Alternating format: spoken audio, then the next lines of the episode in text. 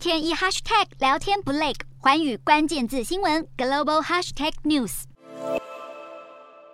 亚洲安全会议香格里拉对话才刚落幕，澳洲副总理兼国防部长马勒斯就来到东京会见日本防卫大臣岸信夫。这是澳洲新政府在五月上任后，马勒斯首度访问日本，而两国的讨论焦点就是中国。虽然没直接点名，但双方都强调要确保亚太区域的稳定和和平，并且要加强日澳的防卫合作。马勒斯表示，亚太地区当前面临二战以来最复杂的战略情势，澳洲要加强与日本的联合演习。岸信夫则说，他和马勒斯在会谈中对区域事务有深度讨论。而北约领袖峰会月底将在西班牙举行，南韩总统尹锡悦已经确定会出席。日本首相岸田文雄最新也表示会参与，将成为首位与会的日向。岸田并说，欧洲和印太安全密不可分，他将会主张在世界各地都不容许出现借由武力片面改变现状的行为，剑指中国意味十足。